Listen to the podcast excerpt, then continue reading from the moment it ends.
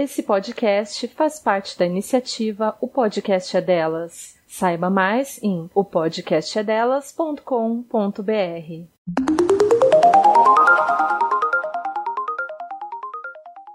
Ginecologia especialidade da medicina que estuda a fisiologia da mulher e suas enfermidades, principalmente as do aparelho genital. Natural relativo ou pertencente à natureza, sem interferência do homem o que é original. Você acabou de escutar as definições para as palavras ginecologia natural, segundo o dicionário, também conhecido como tira-dúvidas ou tira-teimas.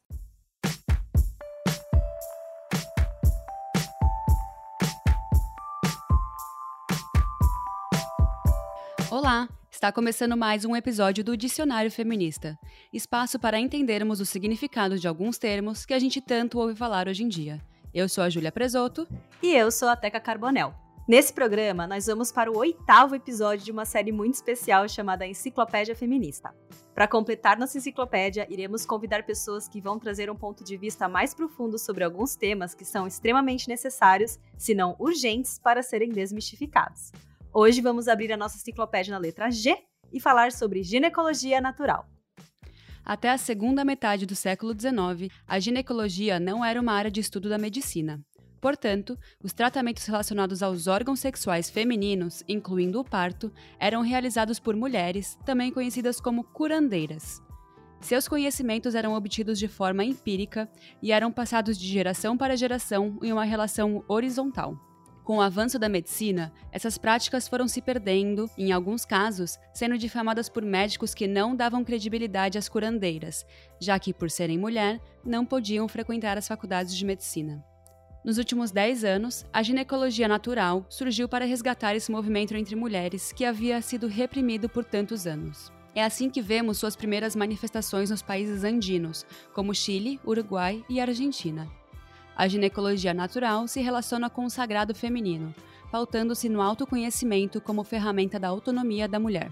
Entre as técnicas para a conquista dessa autonomia, podemos destacar o toque da área íntima, a avaliação na consistência do muco vaginal, a temperatura corporal e a fitoterapia. Todas essas atividades são promovidas pela ginecologia natural no intuito de repensar os ciclos das mulheres, trazendo uma nova percepção menos cruel do corpo feminino. Esse corpo foi tabu durante tantos anos que, de acordo com pesquisa publicada pela revista britânica The Sun, entre 2010 entrevistados, sendo eles homens e mulheres, 45% não sabiam ao certo onde se localizava a vagina.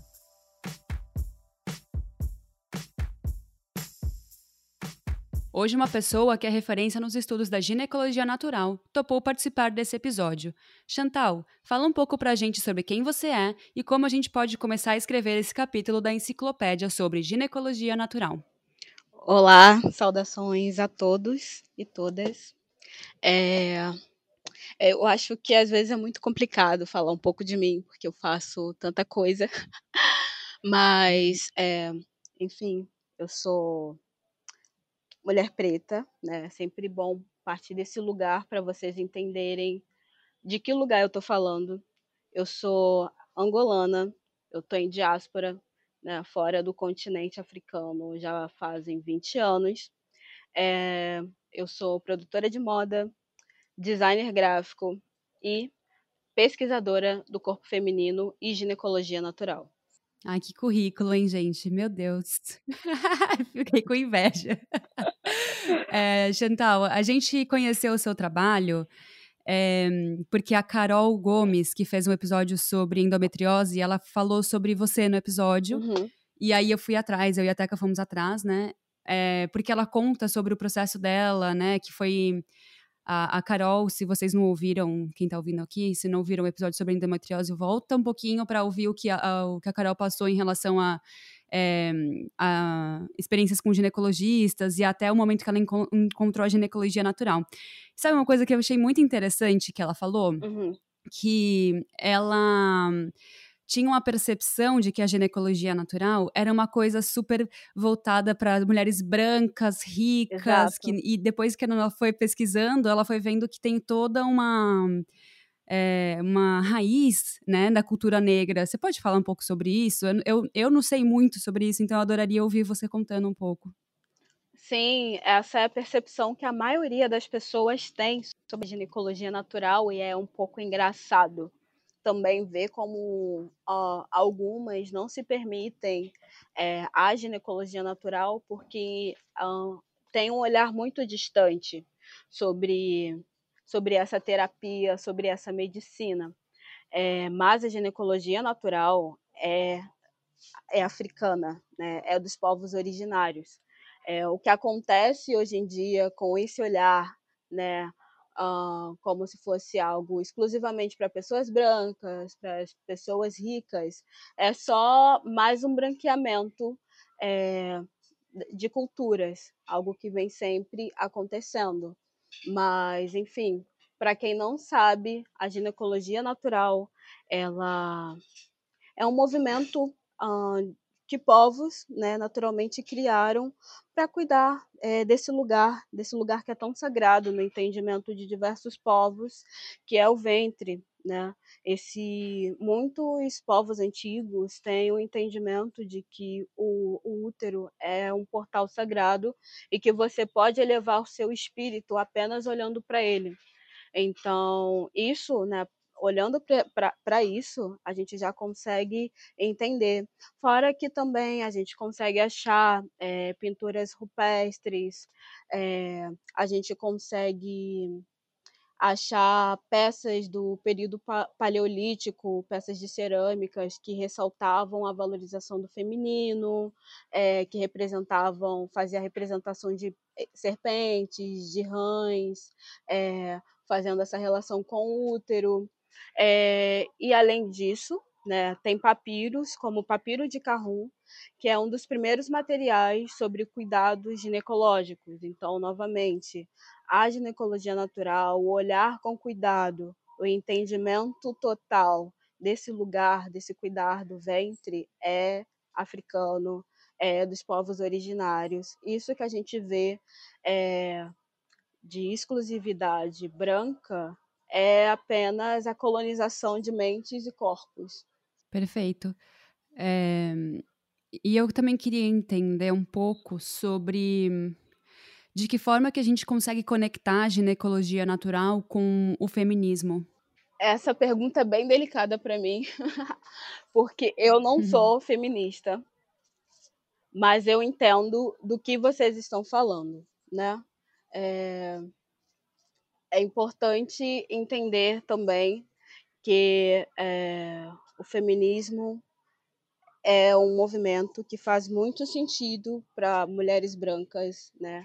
Quando se fala sobre feminismo, é como se é, mulheres brancas tivessem estreado, né, a luta uh, contra qualquer opressão, sendo que não mulheres pretas, homens pretos já, já faziam esse movimento antes.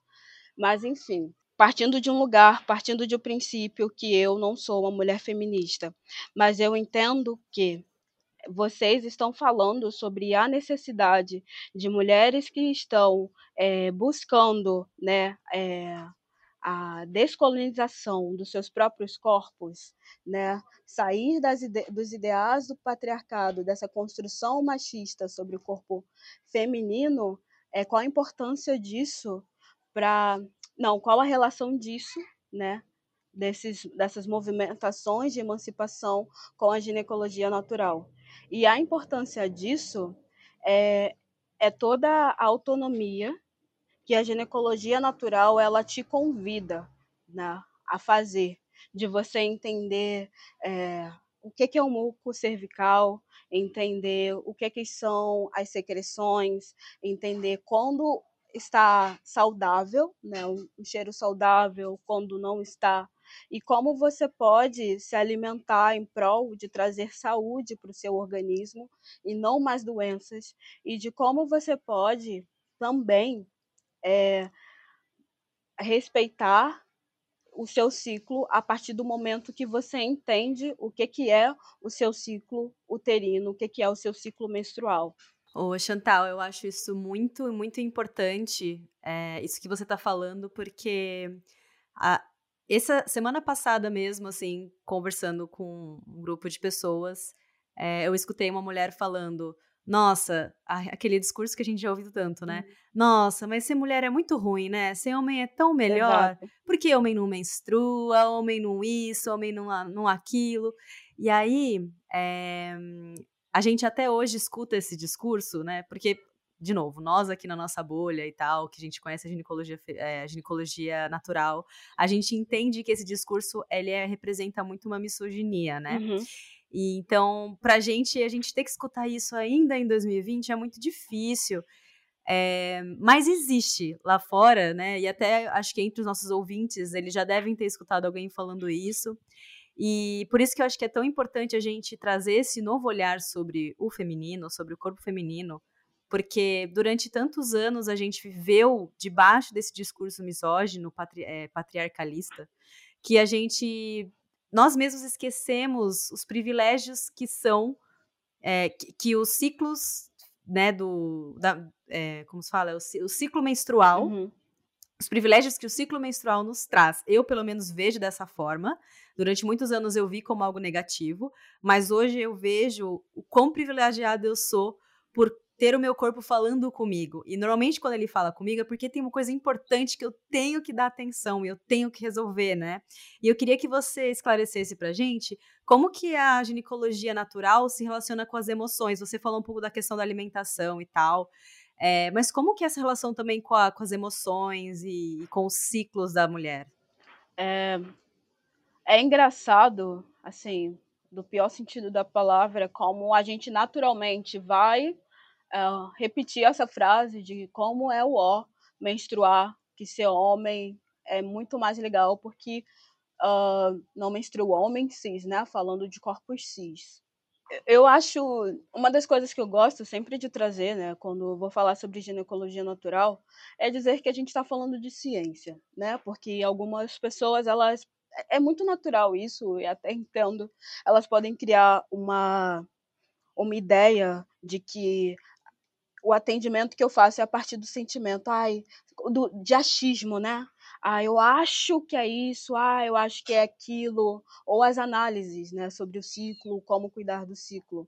Mas quando se fala sobre ginecologia natural, a gente está falando de ciência e a gente parte é, de lugares como biologia, epigenética, entre outras vertentes, né, entre outras áreas né, da ciência, de conhecimento científico.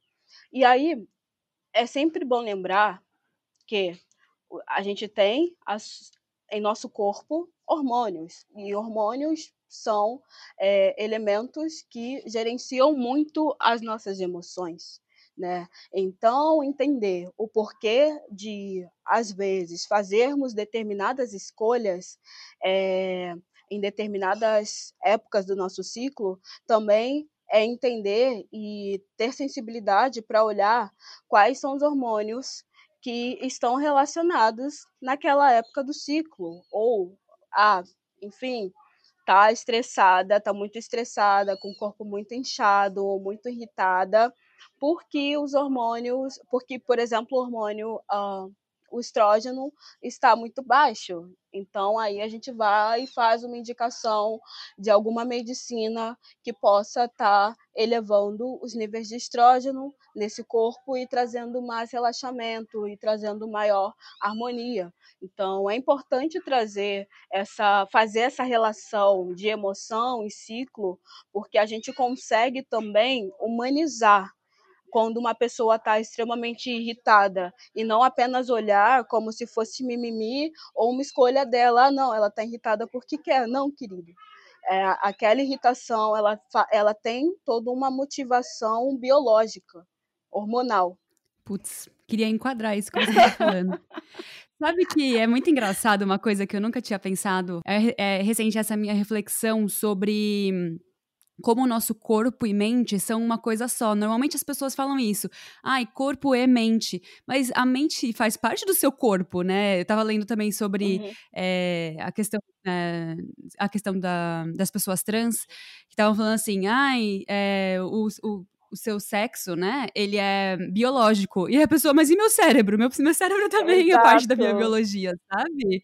Tipo, como é que a gente separa isso? Como é que é, a, a, medicina virou tão, né, assim, você vai lá, você olha pra cara da pessoa, você vai lá e dá um como é que chama? Antibiótico e tchau. E não é assim, né? Tipo, corpo e mente são uma coisa só, são conectadas, Sim. tudo tem um motivo, Exato. né, para as coisas estarem acontecendo com o Exatamente, corpo. é muito triste Uh, essa fragmentação ocidental de tudo, né, do, seja do corpo com a mente, da espiritualidade, da alimentação, e por, e por isso a dificuldade de entender que você pode cuidar da saúde do seu útero a partir da alimentação. Muita gente tem dificuldade de entender isso, de entender que você pode uh, é, evitar cólicas a partir do usar meias no, nos pés. Ah, mas o que que o útero tem a ver com os pés? Ah, então os pés eles vão uh, transmitir toda essa essa temperatura né, gelada do chão para o útero. Então, o útero vai perdendo o seu calor natural. E esse calor natural, é, esse esfriamento, né, vai provocando o enrijecimento, enfim, e pode trazer cólicas. Então, você pode é, solucionar isso com o uso de meias. Enfim, essa, essa separação né, de entender que tudo se relaciona é muito problemático. E é por isso que muita gente tem dificuldade de lidar não só apenas com a ginecologia natural, mas com qualquer medicina é, que remeta né, aos cuidados originários, de entender. É, que tudo está relacionado. A saúde do seu útero, a saúde da sua mente a saúde. Ô, Chantal, eu achei interessante que você trouxe é, né, no seu discurso a questão do, emo do, emocional, a questão de entrar com medicamentos, dependendo de casos, e agora você trouxe a questão do é, de esquentar os pés em casos de cólicas e, e etc. Uma coisa que acho que muitas pessoas que escutam a palavra ginecologia natural pensam é que ela seria oposta ou contrária à medicina convencional, digamos. Exato. É, eu queria que eu queria que você explicasse, isso é verdade? Ela, ela, ela combate a medicina? Ela é contra? Como que funciona esse movimento? Não, não é um combate. é, é, é, bom esclarecer, né? Não, isso é uma ilusão. E isso faz com que uh, várias mulheres se sintam culpadas quando elas têm que fazer uso de anticoncepcionais, por exemplo. E eu falo, calma, é, você não está tá tudo bem. Tá tudo bem se de repente a solução por agora é essa. Mas chega um momento que às vezes você vai precisar fazer uso de medicamento, sabe? É tudo depende, né, de casos. O lance também é que é aquela pergunta: o que motiva a maioria das pessoas a fazerem uso de tanto medicamento? A não sensibilidade de olhar para o que motiva, né, aquela o que causou é, aquele desequilíbrio. Então, a gente está numa sociedade que está muito acostumada a congelar, né? A analgesia é um vício dessa sociedade. Então, não vamos sentir, ah, estou com dor de cabeça, eu não vou investigar por que, que eu estou com dor de cabeça, se de repente é a minha má postura. Eu simplesmente vou tomar alguma coisa para pausar isso que eu estou sentindo, para calar o meu corpo, e só vou olhar para isso de uma forma mais aprofundada se se agravar. Então, também tem esse lugar do porquê tanto, tanta naturalização do, de ter o medicamento é, à mão o tempo todo. Mas não é necessariamente contra. O que a gente faz é simplesmente investigar os porquês mais a fundo e não sair é, a, indicando medicações. Uma coisa que eu acho legal também a gente comentar, por causa dessa cultura da analgesia que você falou, é que é uma coisa da questão da, da gente associar o corpo feminino com uma certa cultura da doença, Exato. sabe? Então, é, você qualquer sintoma que você sinta relacionado aos, a, a, ao útero, à vagina, enfim, qualquer coisa, é muito comum a gente né, pelo menos eu, que, sei lá, era adolescente nos anos 2000, era sempre pílula. Então, ah, tá com uma cólica muito forte, pílula. Ah, tá uhum. com sentindo a TPM, né, muito atacada, pílula. Problema ah, na pele. é, Pílula, tudo era pílula e não existia uma conversa. Eu lembro que é, o meu médico na minha adolescência, que foi quem me receitou a pílula, eu comecei a tomar aos 15 anos. Ele era um senhorzinho, assim. Ele era uma pessoa boa, mas ele era um homem ele era um senhor velhinho de cabelo branco. E aí eu lembro que depois de muitas consultas que eu já tinha ido com ele, já tinha feito Papa Nicolau, já tinha. Uh, quando eu fiz a minha primeira consulta, eu, ele identificou uma cicatriz do colo do meu útero, eu tive que fazer uma cauterização. É, não foi traumatizante, mas foi um procedimento agressivo no corpo de uma menina de 15 não. anos. E me receitou a pílula também. Então, ele fez todo esse, esse primeiro momento, assim, né, de, da, minha descoberta, da, digamos assim, da, da, dos meu, da meu útero, ele estava ali presente. E eu lembro que depois de muitas, muitas consultas, mesmo, ele chegou para mim e virou falou assim: na hora da relação, você sente prazer? Aí Sabe quando bate aquela coisa e fala assim: meu Deus, mas como que eu vou chegar para esse senhor? Que inclusive também atende a minha mãe. Eu sei que tem a confidencialidade, mas quando você tem 15 anos, né? Exato. né? Como é que eu vou chegar para esse senhor que também é o médico da minha mãe e vou falar para ele, primeiro que eu nem sei, olha só, olha quão, quão complexo é essa relação. Eu nem sei se eu chego no orgasmo. Eu nem tenho muita certeza se durante o sexo eu tô chegando lá ou não. Uhum. Começa daí. Como que eu vou chegar nele e falar que com o meu namorado ele faz assim, eu sinto mais dor, ele faz assado, eu sinto menos dor, quando ele faz assim, eu sinto mais prazer? Então, na hora, a minha resposta foi sim. Porque era a resposta mais fácil e menos constrangedora para uma, uma adolescente de 15 anos, sabe? Dar para um senhor de, de cabelo branco. Então, assim, é, eu queria que a gente, que você também falasse um pouco sobre que, essa questão do movimento feminino das gente estar entre mulheres nesse relacionamento horizontal, é, da gente compartilhar experiências e o quanto que a ginecologia natural traz isso e esse olhar sobre a nossa descoberta da nossa sexualidade e o quanto é importante isso, né? Nossa, eu sou bem suspeita para falar sobre isso, porque uma coisa que eu sempre converso com as minhas amigas é sobre como toda mulher deveria ter um orgasmo. É, não para dizer, né, na roda de amigas que teve um orgasmo, não para carregar isso como uma, um acessório, eu tenho orgasmo, mas para conseguir alcançar, é, como é que se diz? Alcançar as ferramentas para ser quem ela é. Fica bem Hariboi eu falando só isso e ninguém entenderia nada. Então vamos lá. é, a questão é quando atingir, atingimos né, o orgasmo ou nos dispomos a alcançar ou simplesmente a chegar ao máximo de prazer que a gente já chegou em determinadas relações, a gente consegue acessar hormônios que permitem que cada vez menos a gente seja tão sensível à opinião do outro ou que a gente seja tão disposta a ser controlada. Então, por exemplo, é, Naomi Wolf fala muito sobre como mulheres que têm orgasmo elas acabam acessando a dopamina e dopamina em níveis muito muito grandes fazem com que esse corpo é, seja muito difícil de ser controlado.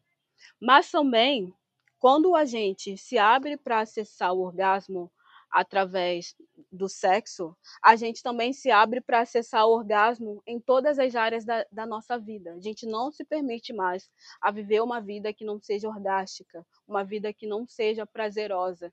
E é sobre isso, sobre a gente parar de também é, o sexo acaba ajudando a gente a refletir isso, é, de por que, que a gente faz determinadas escolhas na, em nossas vidas se não está sendo prazeroso. Está agradando a quem? Se não está agradando a gente, está agradando a quem? Sabe? É uma discussão também muito necessária. Eu gosto muito de trazer a espiritualidade para o sexo, de não separar, de entender que o sexo também é uma encontros físicos, né, com outros corpos também são uma, uma forma da, de amadurecimento do meu próprio ser é, e do meu próprio espírito. Ficou muito Hariboi? Eu achei lindo. E vocês tinham perguntado mais alguma coisa? Podem perguntar de novo se quiserem que eu traga, enfim, outras reflexões. Não, mas eu acho que você falou. Eu não sabia disso, dessa questão da dopamina, e agora eu fiquei chocada, barra elucidada, barra empoderada, barra muito feliz. A gente tem receptores é, no, nosso, no, nosso, no nosso corpo todo, na verdade, que são acessados nesse momento de ápice de prazer. E é muito lindo acessá-los porque a gente consegue se permitir ser, a gente se permite gritar, a gente se permite respirar de uma forma que não é a respiração que o pornô nos ensina, a gente se permite rir, a gente se permite chorar, enfim, alcançar, né? É, o orgasmo é muito libertador em todos os sentidos. A gente vai se libertando do nosso próprio ego do julgamento de, ai meu Deus, não estou gemendo da forma com que a sociedade me ensinou que deveria ser. É, essa, essa relação do, do orgasmo com o nosso, como a maneira que a gente vê o nosso próprio corpo, né? Porque é, desde que eu comecei a ter relações sexuais, eu demorei muito, assim, para chegar no orgasmo com outra pessoa. Eu conseguia sozinha, né? É, mas com outra pessoa não. Porque eu tinha essa sensação de é, eu, eu sou suja, minha vagina não, não é limpa, é, não tem um cheiro bom, é, essa pessoa que está comigo está desconfortável. Uhum. E isso volta também né, para a ginecologia natural, sobre como é, o, o, lugar, o mundo em que vivemos faz a gente odiar tanto, né, a nossa, a nossa própria vagina, sendo que é, é ela que diz muita coisa pra gente, não é? Ai, nossa, exatamente. Tem essa cultura do ódio, tem essa, essa cultura do repúdio, é bem perigosa. Então a gente consegue perceber, fazer essas leituras através das piadas, né, relacionada a que necessariamente a vagina é um lugar fedorento, né? É um lugar naturalmente sujo, é, é um lugar amaldiçoado, né? Porque Eva errou e errou rude, oferecendo a maçã para Adão. Então a vagina também é um lugar, é o portal das maldições dentro da cultura católico-cristã. É, mas a gente tem a urgência e a obrigação, é, é, é, raro eu dizer que a gente é obrigado a alguma coisa, mas a gente tem a obrigação de desconstruir no nosso corpo, e na real, corpo e mente se desconstrói juntos, a ideia, é, toda essa ideia de que é naturalmente suja, é naturalmente é, mal cheirosa, é, e que é, e todo esse ideal de, de maldição é, católico-cristã porque não é. É simplesmente. É um órgão do seu corpo. É um lugar. É um lugar que pode apresentar um mau cheiro se você estiver em desequilíbrio. Se de repente você estiver comendo muito mal, né? Comendo muito industrializado, muita de uma alimentação de muitos refinados, pobres em, em frutas, em vegetais, aí sim pode apresentar mau cheiro, mas não necessariamente é um lugar de, de mau cheiro. É, a, a, vagina, novamente, é um lugar que, em diversas representações é, das sociedades antigas, era entendido como um portal da vida, porque é esse lugar não tem ser humano nenhum que não passou por esse lugar sabe, para vir até. Então, todo esse olhar negativo que existe, que a gente está lutando para desconstruir, porque eu também estou nessa, nessa luta, é, porque diariamente a sociedade vem dizer que a minha vagina né, é um lugar sujo, porque eu também sou uma mulher preta e preta retinta, então é um lugar de, de, de total rejeição. A gente precisa desconstruir, entender quem, quem disse, né? Quem disse que é sujo? Quem disse que não presta? Né? Quem disse? E se abrir é, para sentir prazer para nós mesmas. E quando a gente estiver se relacionando com alguém, a gente pode repetir palavras também, de tipo, não, minha vagina não é suja, eu tenho total, eu me abro né, para ter liberdade, eu me abro para o prazer, eu me permito sentir prazer, eu alcanço o prazer. O, pra, é, o prazer é um lugar, é um direito meu, né, de nascença. E vai repetindo isso até crer com seu útero e com seu coração. Porque a gente precisa diariamente desconstruir isso que a sociedade repete para a gente nas entrelinhas, né? porque quando a gente vai a farmácias, ao mercado, encontra de fácil acesso esses sabonetes íntimos com cheiros de flores, a gente já naturalmente entende que esse é o cheiro que a vagina deveria ter e olha para o cheiro natural como se fosse um cheiro asqueroso, mas não é. Nossa, Chantal, eu queria tanto enquadrar tudo que você fala. Tão, nossa, tão, é tão óbvio, mas é tão necessário, né? Assim, é, eu e Teca estamos lendo é, O Mito da Beleza, da Nossa, Naomi Wolf. E ela, e ela conta como que o, a sociedade capitalista, ela faz a gente odiar o nosso corpo porque ela lucra com isso, né? E não, não deixou de lucrar, assim. Esse livro foi escrito em 1990, e- 1990 eu acho. Nossa, E é, ele é super antigo. E até, até hoje, assim, continua esse movimento de ganhar dinheiro em cima do, do nosso ódio ao Nossa, próprio exato, corpo, sabe? exato. E o, né, o capitalismo ele é tão, ele é inteligente que ele vai se adaptando, né? Porque ele já está começando a entender, né, que as, a gente está mais aberta, a gente está querendo realmente se desvencilhar e agora tem muita gente falando sobre eh, como o empoderamento, né, ele está sendo encaixotado e está sendo vendido para gente, que se a gente não tomar cuidado, a gente vai estar consumindo, né, só o, o, o mesmo de sempre, só que ah, pintado de rosa, né, como se fosse para nós, só que não é. Ai, mas bem, muito bem colocado. Eu acho essa reflexão fundamental sempre, assim, pra gente sempre estar com o radar ligado pra esse tipo de coisa, sabe?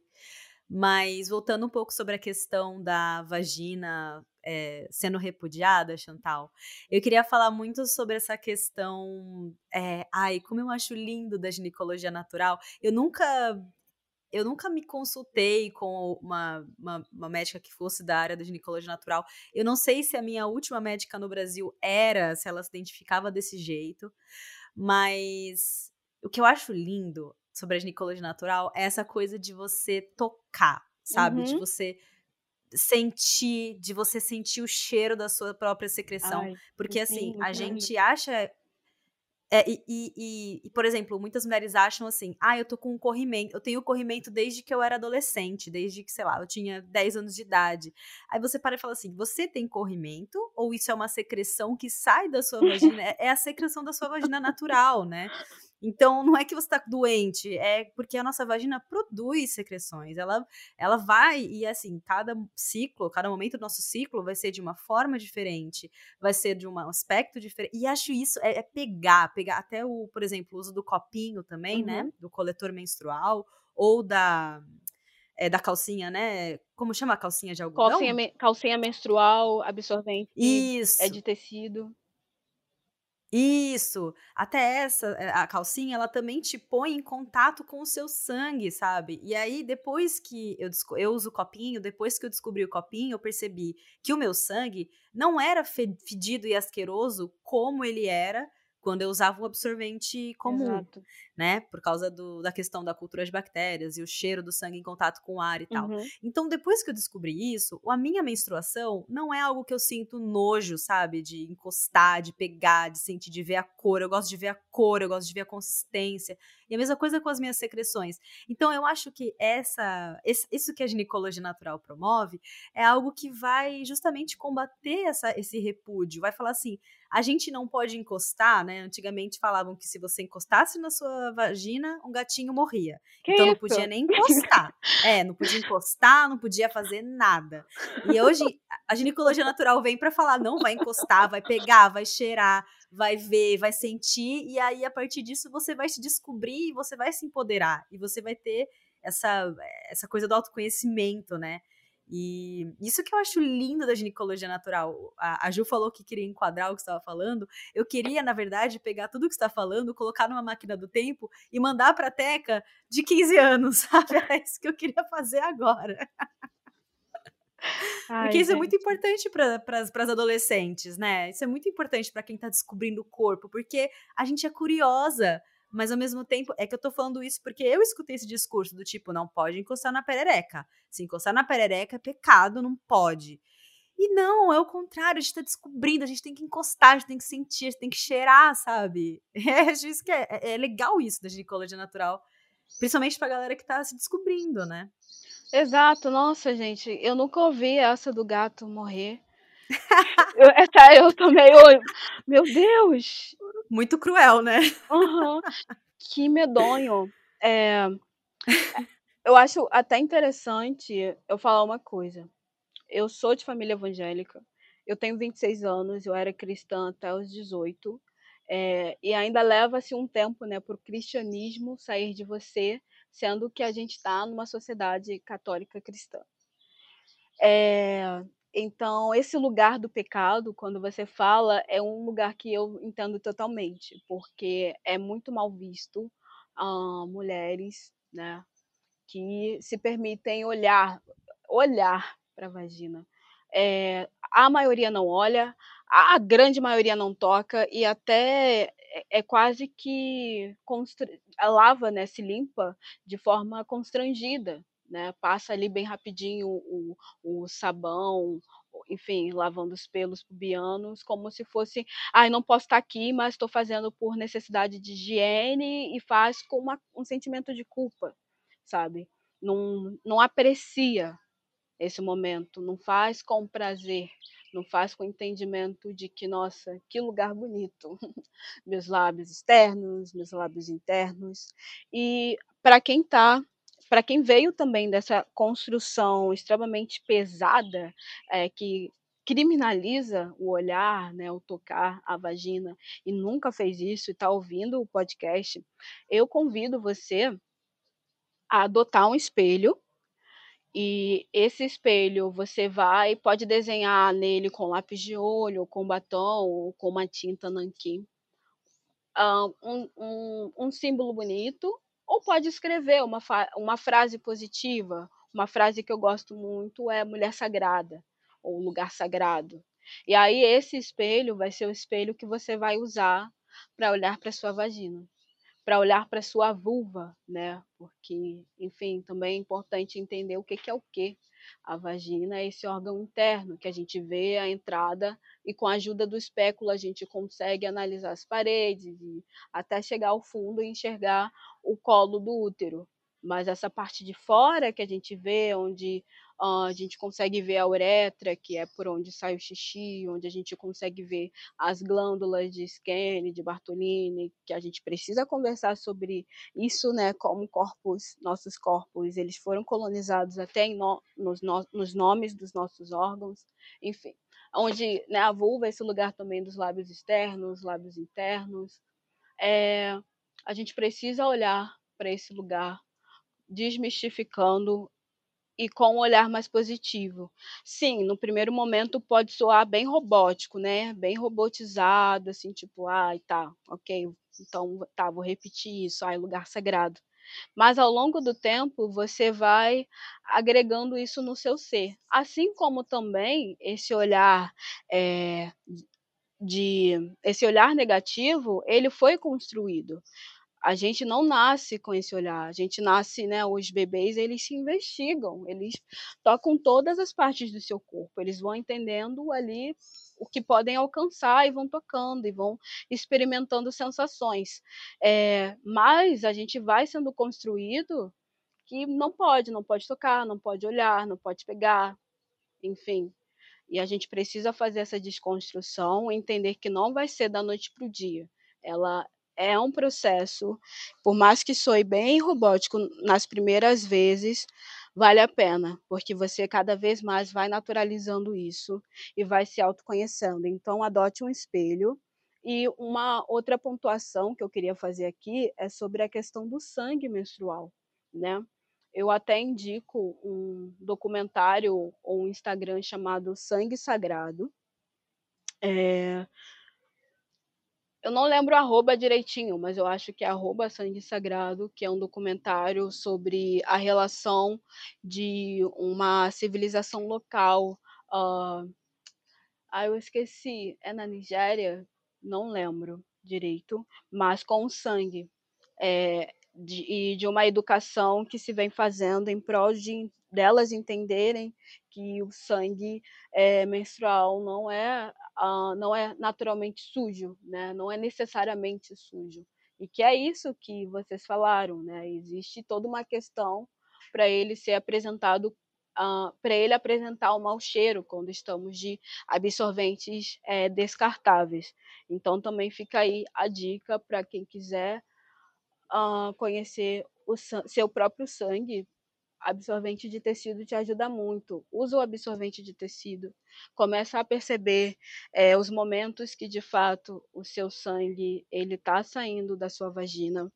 Também ah, perceba se fica algum cheiro, né? Se você sente algum cheiro depois que esse absorvente, que esse tecido encher ao máximo, você ou nem precisa esperar encher ao máximo. Ah, põe num copo, deixa 30 minutos, e analisa o cheiro, né, desse, desse sangue que fica é, desse copo com água, né? Se é mal cheiroso, a cor desse sangue, enfim, vai se investigando e vai usando o seu sangue também como ferramenta de autoconhecimento. É algo que eu falo muito no, no e-book que eu escrevi por conta disso, da necessidade de desmistificação do, do sangue é, menstrual, de entender que é uma fonte de ferro, é uma fonte de várias vitaminas, é ótimo para você adubar suas plantas, é ótimo para você fazer suas aquarelas, né, suas pinturas é, em papel, em cerâmica também.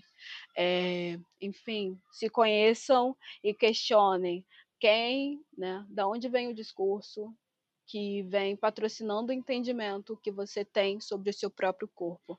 Qual foi a primeira vez que você ouviu que o seu sangue era sujo, que o seu corpo era sujo? É, e quem majoritariamente repete? E se você discordar, o que, que vai acontecer? Questione. Amei. É, eu acho que eu queria fechar aqui. Não sei se. Eu não sei como é que funciona, se você tem uma sugestão para o que seja mais geral, ou se você normalmente, é, sei lá, ouve o que uma pessoa tem a dizer e aí você recomenda. Mas eu gosto muito de quando eu tô me sentindo. Durante meu, meu período menstrual, eu mudo muito assim a minha alimentação para diminuir minha cólica, diminuir uhum. a minha, é, o meu fluxo. É, você tem alguma indicação de comida que seja melhor para quem tiver com muita cólica? Ou então eu uso muito também óleo essencial também com no, é, no difusor, né? Enfim, se você tiver algumas dicas, eu acho que é legal também. Ai, amo. É, primeira dica, meia nos pés. Outra, muita água. Por favor, bebam água. Muita água mesmo, muitos líquidos. É, se puderem, diminua o consumo de açúcar. Diminua o consumo de alimentos preguiçosos, que são aqueles alimentos que vão que seu intestino, que seu estômago, enfim, vai digerir com dificuldade, de forma demorada, né? É, precisando assim que o seu corpo concentre energia ali naquele lugar. É, consuma muito, muito, muito, muito, muita, muita salada, muitos alimentos verdes, é algo que eu indico, e chá de camomila, gente. Chá de camomila é, ajuda pra caramba durante essa fase. Eu falei para fechar, eu não sei porquê, né? Porque a gente pode continuar. Eu queria saber, é, durante a, a, minha menstruação também, eu sinto uma conexão muito grande entre meu intestino e meu útero, assim, né? Eu achei interessante que você falou isso, de comer alimentos que não vão deixar o seu intestino trabalhando por muito, né, muito tempo. E, nossa, quando eu tô menstruada, para mim, eu preciso comer, e eu não sabia disso, dessa salada que você falou, mas eu preciso comer uma coisa que seja leve, assim, eu só ouço o que meu corpo está me dizendo, eu nunca Ai, fui lá e bom. pesquisei o que comer quando está menstruada, sabe? Eu, tipo, nossa, eu preciso muito comer uma salada, sabe? É muito interessante isso, né? Como a gente precisa. Eu, a gente, eu tenho 27, a Teca tá com 30 anos, Teca? 30, né? Isso. Agora, agora que a gente começou a entender, assim, né? Faz pouco tempo que a gente começou a ouvir o nosso corpo. Eu achei muito interessante que você fez essa conexão, porque eu fazia essa conexão só porque sim, né? Porque meu corpo me dizia, mas realmente faz total sentido, né?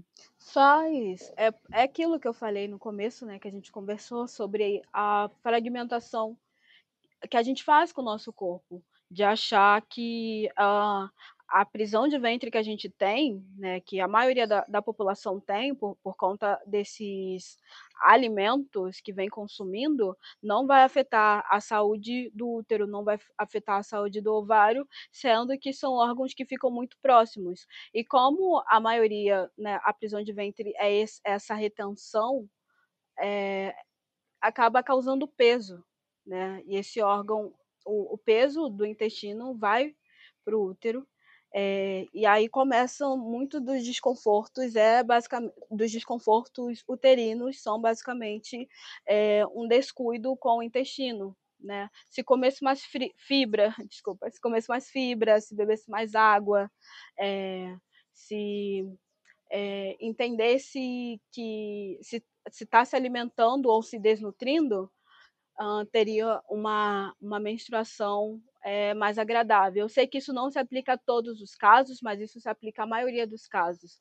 A maioria das pessoas é, não está se alimentando bem. Isso também a gente pode trazer aí, precisa trazer uma discussão é, sobre, social, política, sobre o acesso também a alimentos saudáveis, sobre como é mais fácil de achar, mais barato de comprar alimentos ultraprocessados, refinados, enfim mas é, é importante a gente olhar para o nosso prato e entender que aquilo que a gente está comendo vai afetar a saúde de todo o nosso organismo, da ponta dos pés até a nossa cabeça vai ser afetada. Né? É a partir daquilo que uh, vai, vão haver as trocas celulares, enfim, hidratação e todos os outros processos químicos.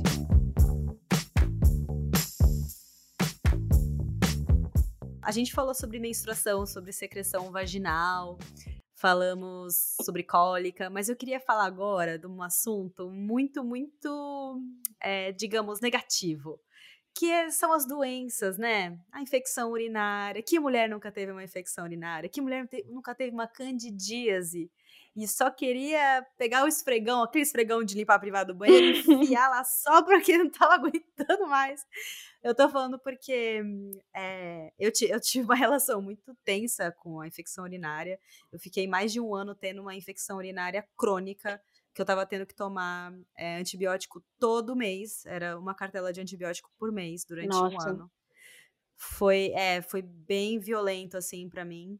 E, e, era sempre associado a episódios de candidíase. Então, uma vez por mês era, era infecção urinária e candidíase. O que foi para mim, assim, nossa, eu lembro que essa época da minha vida foi muito difícil, assim, muito difícil. E, e eu lembro que quando eu tive a infecção urinária, eu já tinha tido quando adolescente uma vez. Então eu já sabia como eram os sintomas. Mas a candidíase, eu fui ter com, com entre 23, é, 23 e 24 anos, eu fui ter a primeira vez a candidíase. E eu não sabia, na verdade eu não sabia que o nome da, que aquilo era a tal candidíase. Eu já tinha ouvido falar, mas eu nunca tinha tido. Então eu lembro que eu chegava nas pessoas, as mulheres que eu conhecia, e falava, e falava assim: "Você já teve candidíase?" Aí a pessoa falava: "Tive".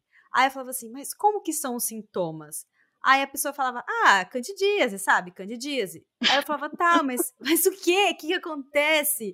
Né? Porque eu tava sentindo sintomas e eu não sabia se aquilo era. Eu descobri depois que era, mas eu uhum. não tinha certeza se era. Mas a gente não, na época, né? Acho que as pessoas que estavam em volta de mim não falavam por conta dessa questão do tabu das doenças, né? De você Sim, não poder falar, por exemplo. Não pode. Você tá saindo um corrimento com um cheiro ruim, eu tô sentindo coceira, tá inchado, tá feio, tá. Porque a gente precisa compartilhar essas experiências, porque eu não sabia o que, que era, eu fiquei muito tempo sofrendo. Eu lembro que quando eu finalmente fui no consultório da minha ginecologista, ela olhou para mim e falou assim: como você tá conseguindo viver desse jeito? Tá, tá, tá, muito feio, sabe? E eu falava, mas eu não sabia o que era, ninguém me falava, ninguém me ajudava. Uhum. Então, eu acho que isso que é legal da comunicação da ginecologia natural também, da gente des, é, não é desmistificar, mas de é, tirar do lugar do fala? tabu, né? Isso, tirar essa questão das doenças ginecológicas, esse espaço de tabu que a gente não pode chegar na amiga e falar assim, amiga, eu tô com um corrimento que tá com cheiro ruim, que eu não tô aguentando, eu vou no banheiro, eu não tô aguentando o cheiro da minha calcinha. A gente não tem, porque mulher, né, o estereótipo da mulher é não, não cheira ruim, é. não, não faz cocô, uhum. não peida, não rota, é perfeita, né? Então, a gente não pode, nem entre as mulheres, a gente não pode compartilhar essas dores, porque são problemas, a gente precisa falar, a gente precisa descobrir o que está acontecendo para a gente poder também achar soluções. E, e, e, assim, se com amigas a gente já tem essa, essa vergonha, imagina com um médico ginecologista, que nem eu falei, o meu caso, um, um senhorzinho, como eu vou chegar nele e falar, então, tá saindo um negócio da minha, da minha vagina, que é, sabe, como que faz, né? Ai, gente. E eu acho que é isso que é legal, porque a ginecologia, assim, hoje em dia a gente vê é, com a internet, uma, uma, das coisas boas da internet é que a gente tem acesso a isso, né? Muito fácil. Então, por exemplo, se eu digitar sintomas de candidíase, eu vou achar mulheres, é, como a Chantal, inclusive, falando abertamente o que, que é, falando sobre menstruação, falando sobre todos os tipos de coisa. E é na, nessa época que eu passei por esse problema, eu não tinha, né? As minhas referências, elas não elas não conseguiam se expressar comigo, a gente não tinha essa liberdade. Acho que é isso é legal da ginecologia natural, dessa liberdade entre as mulheres de falar de coisas que não são necessariamente é, bonitinhas e cheirosinhas, né? Uhum. Como que é esse approach das doenças, assim, você acha, Chantal, com relação a... na ginecologia natural, assim, sabe? Também da, é, como se fala, da, da informação, né? De você conversar, passar informação para outras mulheres sobre as coisas que estão acontecendo com o corpo. Você deu o exemplo do espelho, que eu acho que é muito legal, assim.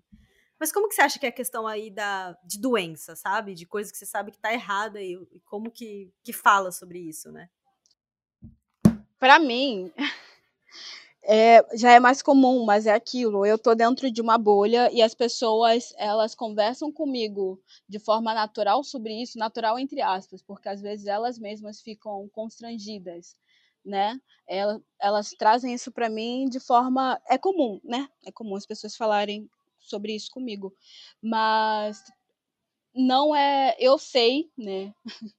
que numa roda de família, numa mesa, num domingo, não necessariamente as pessoas vão falar sobre essas questões, é, porque agem como se fosse isso, como se não tivessem problemas, como se não houvessem desequilíbrios, e eu vejo que as mulheres elas ficam às vezes muito desapontadas consigo mesmas por estarem apresentando esse desequilíbrio e mais ainda por não saberem o que fazer, porque as pessoas não conversam comumente sobre isso. Existe o lugar da vergonha, né, por estar com, por exemplo, candidíase ou mesmo infecção urinária, como se tivesse relação, ah, isso é coisa de gente promíscua.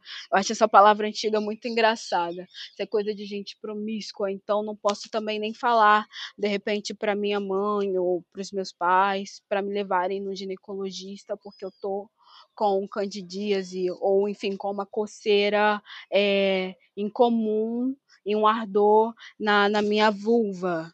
É, porque isso vai ser mal visto.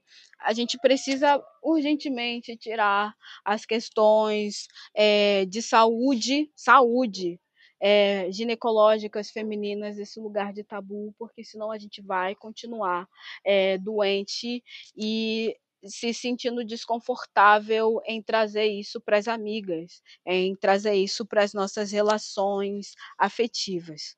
É, eu acho muito legal você falar dessa questão da promiscuidade, porque essa época, inclusive, que eu falei, né, que eu fiquei um tempão com infecção, etc., foi bem a época que eu tinha acabado de sair de um relacionamento muito longo. Então, uhum. Então, realmente, eu tava tendo mais parceiros. Mas eu falava assim, gente, mas eu tenho tanta amiga que que é solteira, que tá, sei lá, cada final de semana com uma pessoa diferente. E, e eu, assim, eu nem tinha tantos parceiros, assim. Mas eu falava, poxa, por que que está acontecendo comigo? Não sei o que lá. Aí eu falei isso para minha ginecologista, inclusive, maravilhosa. E ela falou, eu entendo o que você está falando, mas você tem que entender que isso não tem a ver com, com a quantidade de... Tá, com a quantidade de parceiros ou parceiras que as pessoas estão tendo. É uma questão mais do seu corpo falando com você. Inclusive, essa ginecologista, por isso que eu falo que eu não sei se ela se identifica como, gine, como ginecologista natural, mas ela me convenceu a parar a pílula. Olha que bizarro, porque ela, uh! quando eu comecei os sintomas, ela falou: Vamos parar a pílula? Eu falei: Não, não posso parar a pílula, vai ser impossível, vou engravidar, não sei o que lá, não posso, não quero engravidar. Aí depois de ficar um ano passando por essas dificuldades, ela falou: e aí, vamos parar a pílula agora, então? E aí eu falei, mas como, doutora? Você tá louca? Ela falou, olha, Aí, pela primeira vez, isso eu tinha 24 anos, Chantal. Pela primeira vez, alguém falou assim: existe tal opção, tal opção. Olha quantas opções você tem de é, contraceptivas, né? Então, vamos pensar juntas qual é a solução? E olha que bizarro, né? Depois de. Isso eu já estava há 10 anos tendo. É, já era ativa sexualmente há 10 anos, né? Então, essa conversa tinha que ter acontecido lá atrás, assim, né? É, e por isso que eu acho que, tipo, eu tô muito feliz, assim, de ver esse movimento agora, adolescentes indo atrás, você sendo uma pessoa referência para essas, essas, meninas. É, mas é, essas meninas olharem e falem, cara, olha que legal, olha as opções que eu tenho. Agora eu vou escolher, não vai ser um, um homem escolhendo, ou uma pessoa que tá totalmente diferente com relação à a, a, minha pessoa, né, a minha individualidade, que vai escolher o que é mais é, conveniente para a pessoa. Vai ser eu escolhendo. Olha que lindo. E por isso que é tão importante, assim. Nossa, eu fico muito feliz, assim, que existam pessoas como você no mundo. E eu queria muito que eu pudesse entrar na máquina do tempo e falar com a Estela de 15 anos.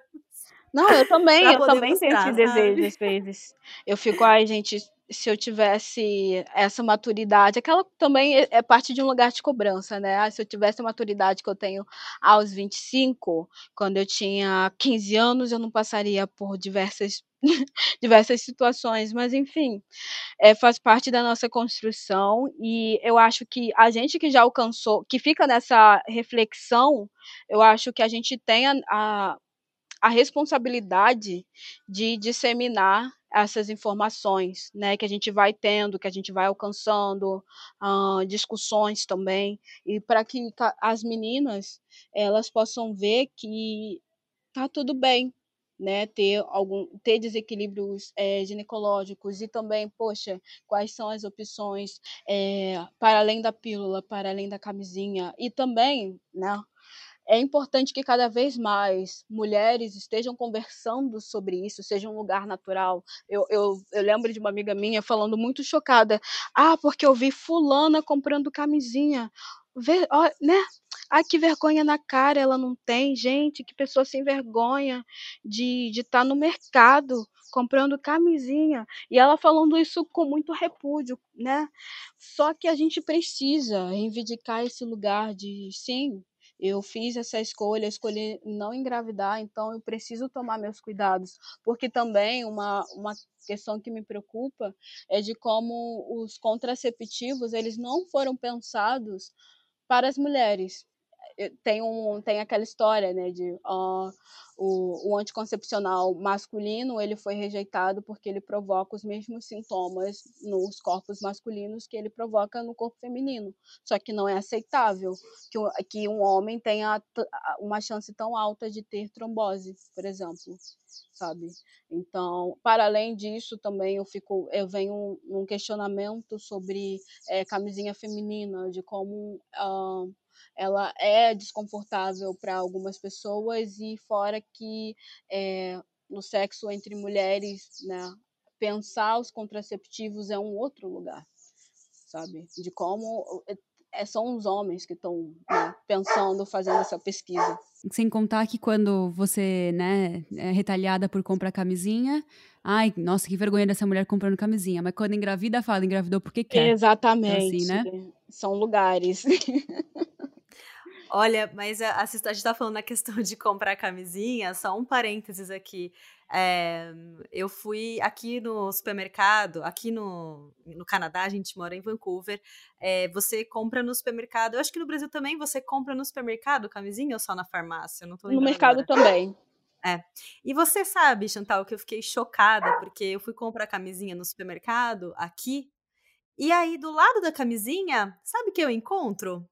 O vibrador, menina. No mercado? E aí, no supermercado tinha vários, tinha tanto feminino, masculino, para vários vários tipos. Não tinha, óbvio, não tinha aqueles mai, maiores ou sei lá, é, que venderia mais num sex shop mais, mais comum no sex shop. Mas, mas tem vibradores, sim, no supermercado. E eu lembro que eu tava com uma amiga minha da Ju no supermercado quando eu vi, e eu falei, menina, olha aqui. E eu nunca tinha comprado vibrador, tá? E eu tava assim, olha isso aqui, tá aqui na nossa frente, a gente pode pegar e comprar. o que, que você acha? Você sabe que as duas saíram com vibradores e camisinhas do supermercado? Ah, Felizes da vida. E depois a gente falou, e aí, você usou como? Você usou? Não usou? Como você usou? Quer... Mas assim, é, isso eu, quando eu tinha 15 anos, mas eu jamais faria. Eu não contava para as minhas amigas nem que eu já tinha menstruado. Só minha melhor amiga sabia que eu tinha menstruado. As outras amigas não, nem passava pela cabeça delas que eu tinha menstruado. E hoje em dia, eu, a gente entrou no supermercado, saiu camisinha, com vibrador, contando, tudo empolgada. Olha só, né? Que desconstrução fenomenal, assim. Que incrível. Eu fico muito feliz, assim. Nossa, gente, eu tô chocada, mas assim, de uma forma positiva. Porque eu tenho. É, porque eu tenho, e nossa, é muito bom. Porque é normal, assim, é, eu não sei se talvez seja uma olhar dessa, da cultura de onde a gente tá vivendo, de uma questão assim, do orgasmo ser uma necessidade é, uma normal, uma necessidade uhum. humana. Então, tudo bem se tem um vibrador no supermercado, sabe? Porque é uma necessidade humana e tá tudo bem. Tipo, uhum. todo mundo uhum. faz. Não a é algo que a gente esconde, né? é linda. É. Nossa, que sonho! sonho numa farmácia, né? Que, que, as farmácias aqui no Brasil comecem a, a vender o vibrador, porque também isso gera uma questão de, nossa, mulheres podem ter orgasmo, porque muita gente acredita que não, que ah, é sobre, né, que é, não tem a necessidade de proporcionar um, um sexo prazeroso para a mulher, porque é, corpos com útero, né, a vagina não precisa, a vagina não tem esse potencial. Muita gente não sabe o que é clitóris. Enfim, ah, eu quero, quero que essa discussão esteja em pauta.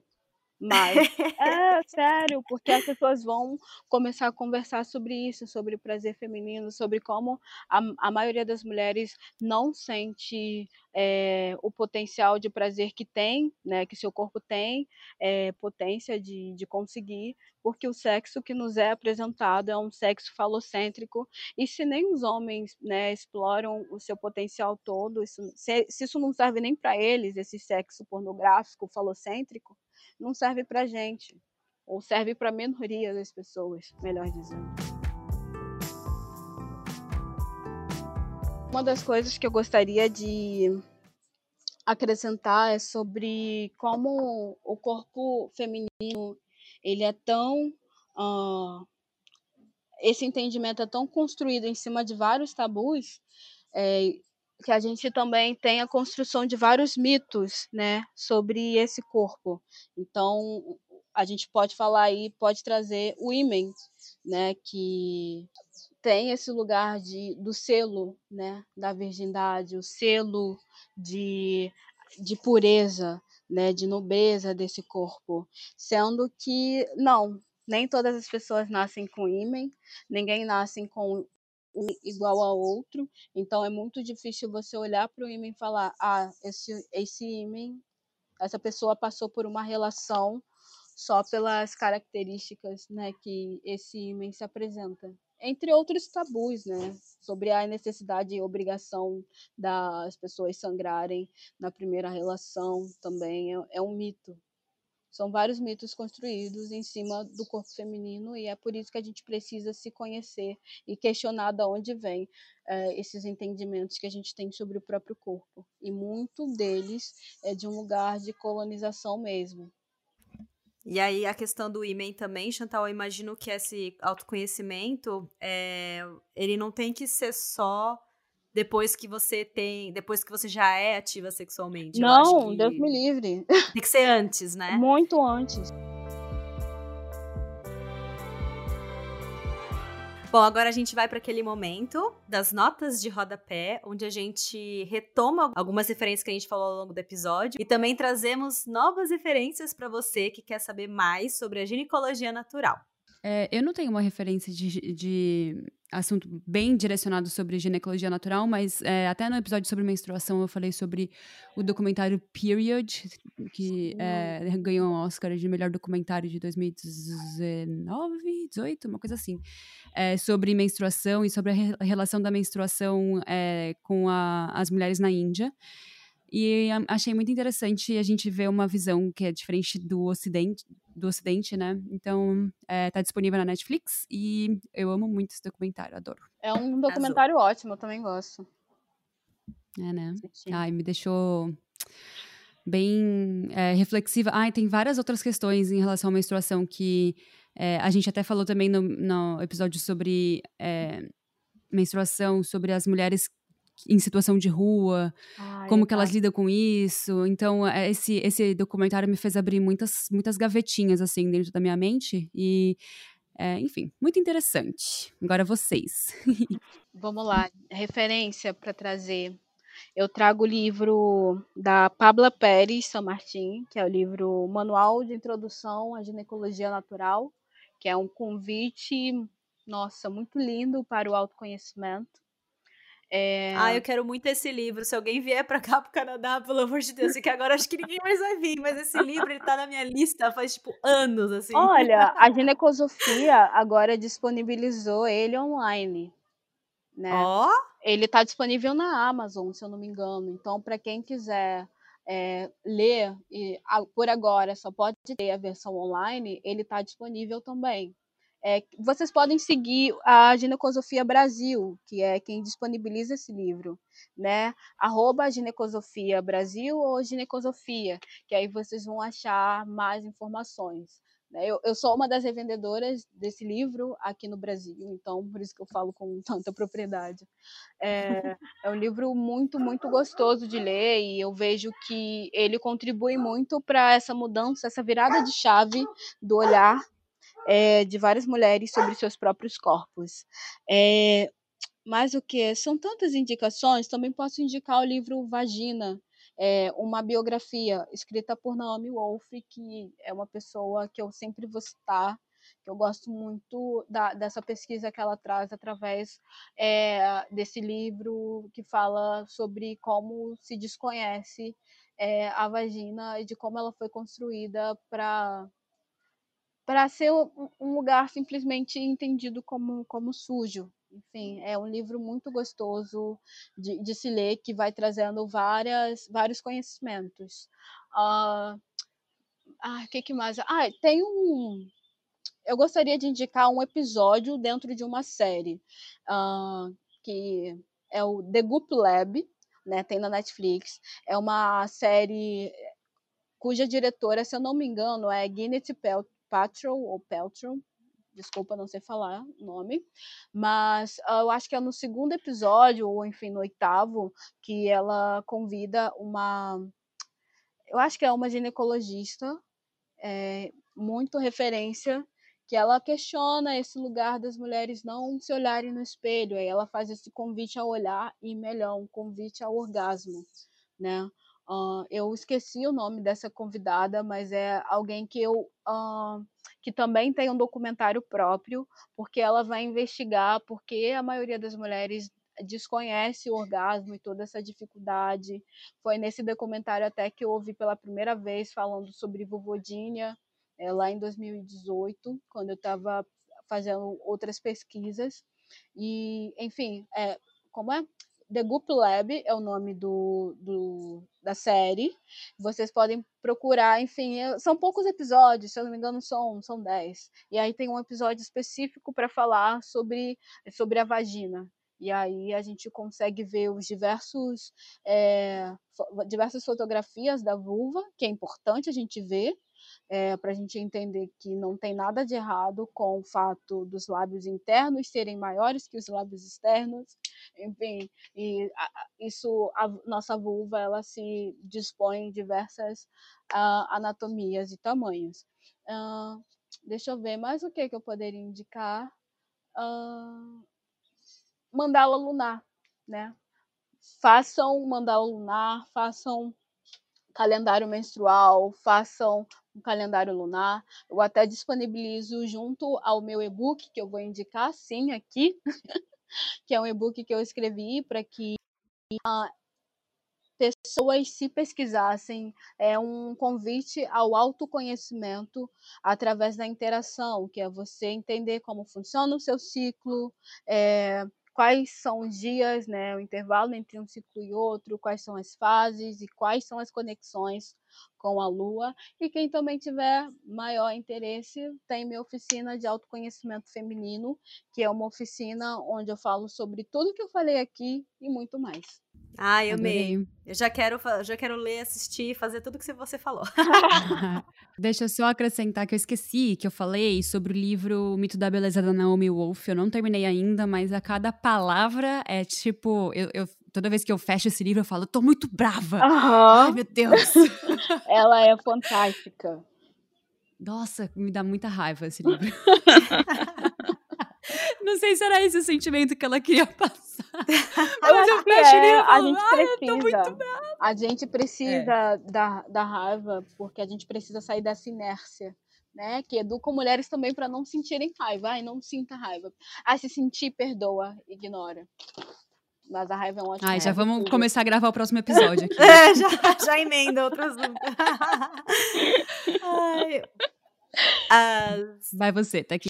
As referências que eu ia trazer, na verdade, é, o livro que eu ia comentar, ele não é necessariamente sobre ginecologia natural, mas ele fala sobre a história da ginecologia e ele me esclareceu muito, ele trouxe uma luz muito grande para essa questão da, do corpo feminino, de como que a gente, é, durante muitos anos, a gente teve esse domínio sobre a sobre a ginecologia, digamos assim, que nem se chamava ginecologia ainda, e uhum. foi tomado, né? Foi apropriado pelos homens, normalmente brancos, na sua maioria brancos, é, por conta dessa questão das mulheres não poderem frequentar as universidades.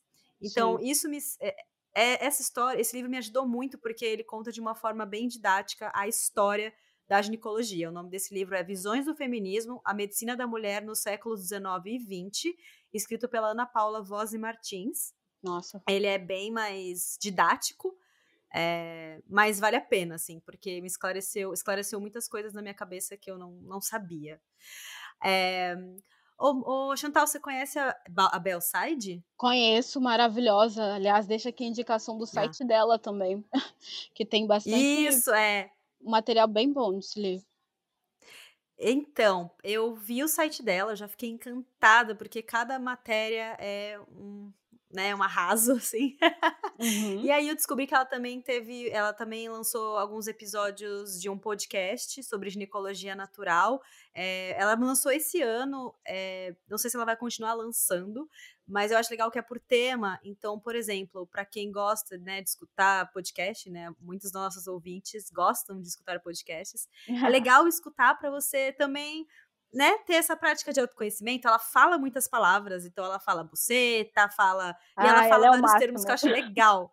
Desconstruir, tirar esse tabu todo que a gente sabe que foi construindo ao longo de muitos anos em cima de palavras. Eu adorei, eu adorei a forma como ela fala. E por último, óbvio, né, indicar a Chantal, o Instagram dela, falou do e-book. Eu ia perguntar do seu e-book, ainda bem que você já falou. Ah. Então, é, não, indicar super, muito esclarecedor é, meu, vamos usar essa fonte de conhecimento de tão fácil acesso que tá aí pra gente, porque isso fez muita falta para mim na minha adolescência. Então, muito legal, fico muito feliz que já exista e vamos enaltecer essa mulher maravilhosa.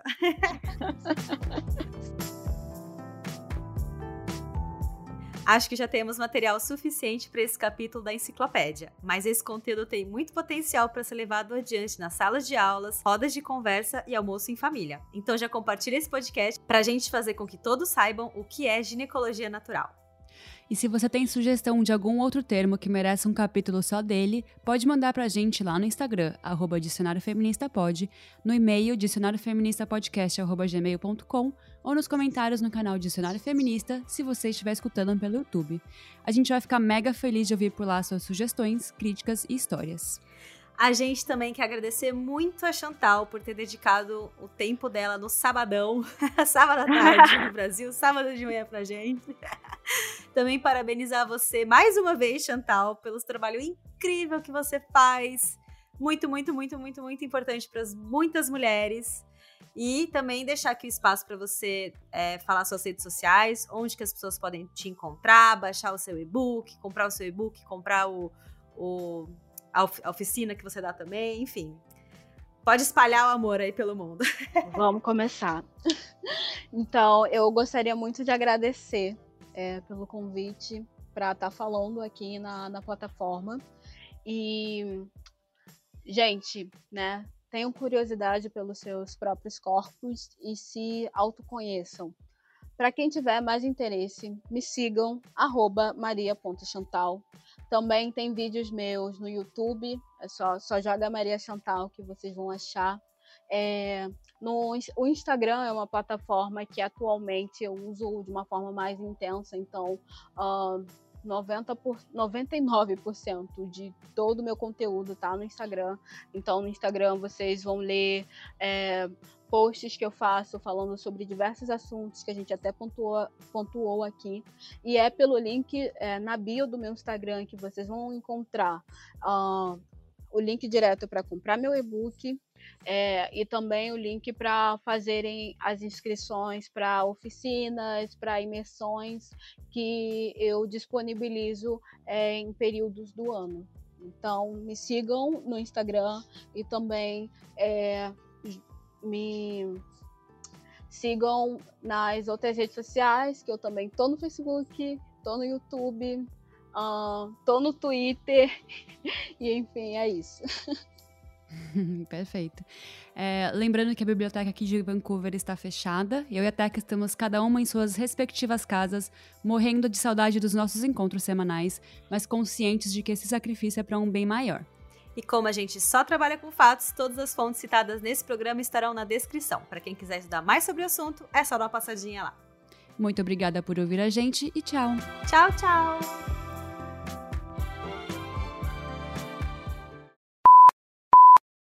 Você ouviu um programa participante da rede Podcast é Delas, uma iniciativa que fornece toda a infraestrutura necessária para mulheres hospedarem e publicarem os seus podcasts. Para fazer parte, entre em contato conosco através do site opodcastadelas.com.br ou através das nossas redes sociais, como arroba o podcast é delas.